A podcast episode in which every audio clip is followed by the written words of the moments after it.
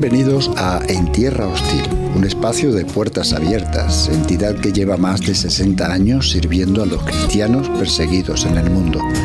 Puertas Abiertas les provee Biblias, les lleva ayuda, consuelo, amparo y a la vez promueve programas de desarrollo y cooperación y la propugnación de los derechos y libertades religiosas.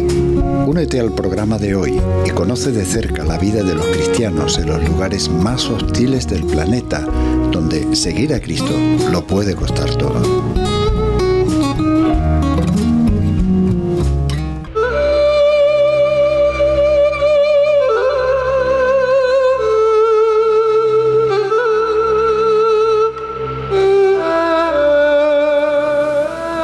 La libertad que vivimos los cristianos en gran parte del mundo es la excepción, no la norma. La pregunta es si aprovechamos esa libertad para vivir nuestra fe de la forma en la que desearían hacerlo muchísimos cristianos en otras partes y no pueden. Hoy nos acercamos a la carta de un cristiano norcoreano que ahora vive en libertad. Puede servirnos para valorar la libertad de la que gozamos a día de hoy. Así nos dice, así escribe John Choi, fugitivo de Corea del Norte.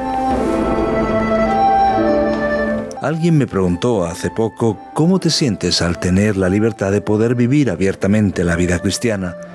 Esta pregunta aparentemente fácil me llevó de vuelta al centro de detención de Corea del Norte, donde casi perdí la vida hace 14 años. Entonces solo tenía 15 años y fui arrestado en China por intentar cruzar la frontera hacia Mongolia. Aunque ahora soy libre y feliz, mi vida ha sido oscura y difícil en muchos momentos. He enterrado muchos recuerdos, pero algunos desencadenantes me hacen traerlos de vuelta de manera inevitable. Hace unas semanas estuve investigando. Leí algunos reportajes sobre los campos de prisioneros norcoreanos y de repente me encontré de nuevo en el centro de detención de Corea del Norte. Esa noche, cuando me fui a la cama en mi país libre, no pude cerrar los ojos por miedo a lo que pudieran ver. Pero los oí. Oí a los demás prisioneros gritar, gritar y llorar. Las prisiones en Corea del Norte no son silenciosas para nada. Escribir sobre este tema es difícil, pero quiero que sepas lo que es. 50 personas estaban hacinadas en mi celda. Los guardias nos forzaban a sentarnos en el suelo todo el tiempo. Estábamos espalda contra espalda. Otro preso que se encontraba detrás de mí murió durante la noche. Causa de la muerte, tortura, hambre, enfermedad, falta de cuidados médicos, todo lo anterior. La verdad es que dos policías vinieron y le arrastraron fuera como si de un animal muerto se tratase. Los prisioneros no son humanos en Corea del Norte. Cuando era niño vi muchas muertes en las calles. Muchos morían de hambre y eran abandonados, pero a mis 15 años, cuando estaba en la celda de la prisión de Corea del Norte, el prisionero que tenía detrás de mí murió, y aquello fue una experiencia traumática. Estaba abrumado por el miedo, miedo a la muerte, miedo a ser arrastrado como aquel hombre. Había cientos de prisioneros como yo en aquel centro de detención del servicio de inteligencia. Aquello significaba que todos los presos, al igual que yo, fueron arrestados en China o cuando se dirigían a aquel país. Los guardias necesitaban interrogarnos para determinar nuestra sentencia. Incluso antes de mi detención ya había visto muchas tragedias. Una vez me forzaron a presenciar una ejecución pública. Después que los soldados acabaron, corrí a recoger los cartuchos vacíos. Después me sentí avergonzado de mí mismo. ¿Por qué comparto todo esto? Porque necesitas saber de dónde vengo para entender cuánto valoro la libertad.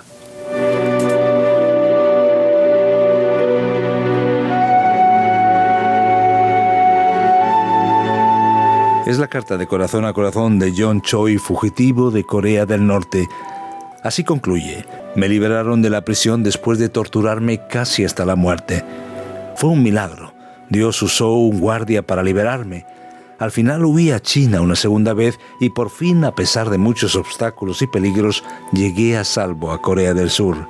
Ahora vivo en el Reino Unido y puedo estudiar y trabajar en una sociedad democrática y libre. En Corea del Norte la libertad era un concepto, una idea. Aquí la libertad forma parte de mi vida diaria. Puedo ir caminando a la iglesia sin que me arresten. Puedo leer la Biblia y no tener miedo a los espías. Puedo orar, cantar y adorar a Dios sabiendo que no solo Dios, sino también los otros pueden oírme. No tengo por qué tener miedo. Pero aún hay más libertad. Tengo la libertad de expresarme como quiera. ¿Y qué decir de la libertad de oportunidades? En Corea del Norte el Estado decide todo por ti pero aquí tenemos la posibilidad de encontrar y crear oportunidades. De estos principios se derivan los dones de la libertad, las constituciones democráticas, el libre mercado, las actividades políticas y sociales.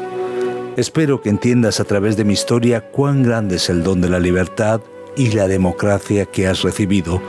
Atesoro ese regalo más que la vida misma.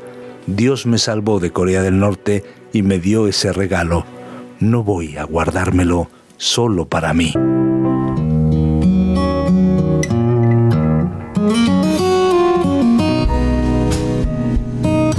La historia que acabas de escuchar no es única. Cada año millones de cristianos tienen que hacer frente a diversas formas de persecución. Huyen de regímenes opresivos, se ven desplazados en sus propios países, son menospreciados, atacados, maltratados, marginados e incluso llegan a perder la vida. Y aunque muchos escapan de la feroz persecución y la amenaza de la cárcel, la nueva vida que comienzan como desplazados o refugiados es realmente dura. Tu apoyo, las iglesias locales brindan acogida y ayudan a que estas personas sanen, enfrenten su nueva realidad y florezcan. Ningún creyente debería hacer frente a la persecución en solitario. Por ello te invito a que conozcas sus historias, ores por ellos y te conviertas en un compañero de oración de la iglesia perseguida. Entra en puertasabiertas.org y juega tu papel. puertasabiertas.org. Sé parte de la respuesta. Hasta el próximo programa de En Tierra Hostil.